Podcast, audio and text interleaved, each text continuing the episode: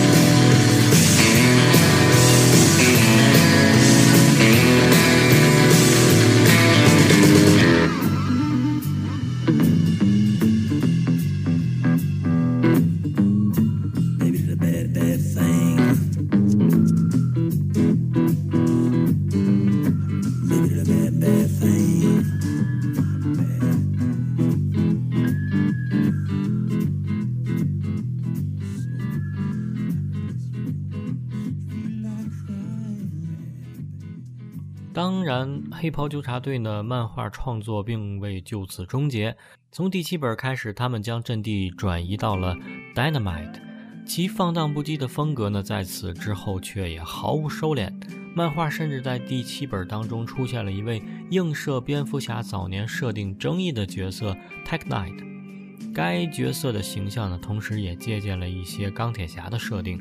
Tech Knight 直接被塑造成了一个外表衣冠楚楚、内心扭曲痛苦的性瘾者。他对自己少年副手抱有难以抑制的冲动，但迫于超级英雄的身份，一直生活在自卑与抑郁当中。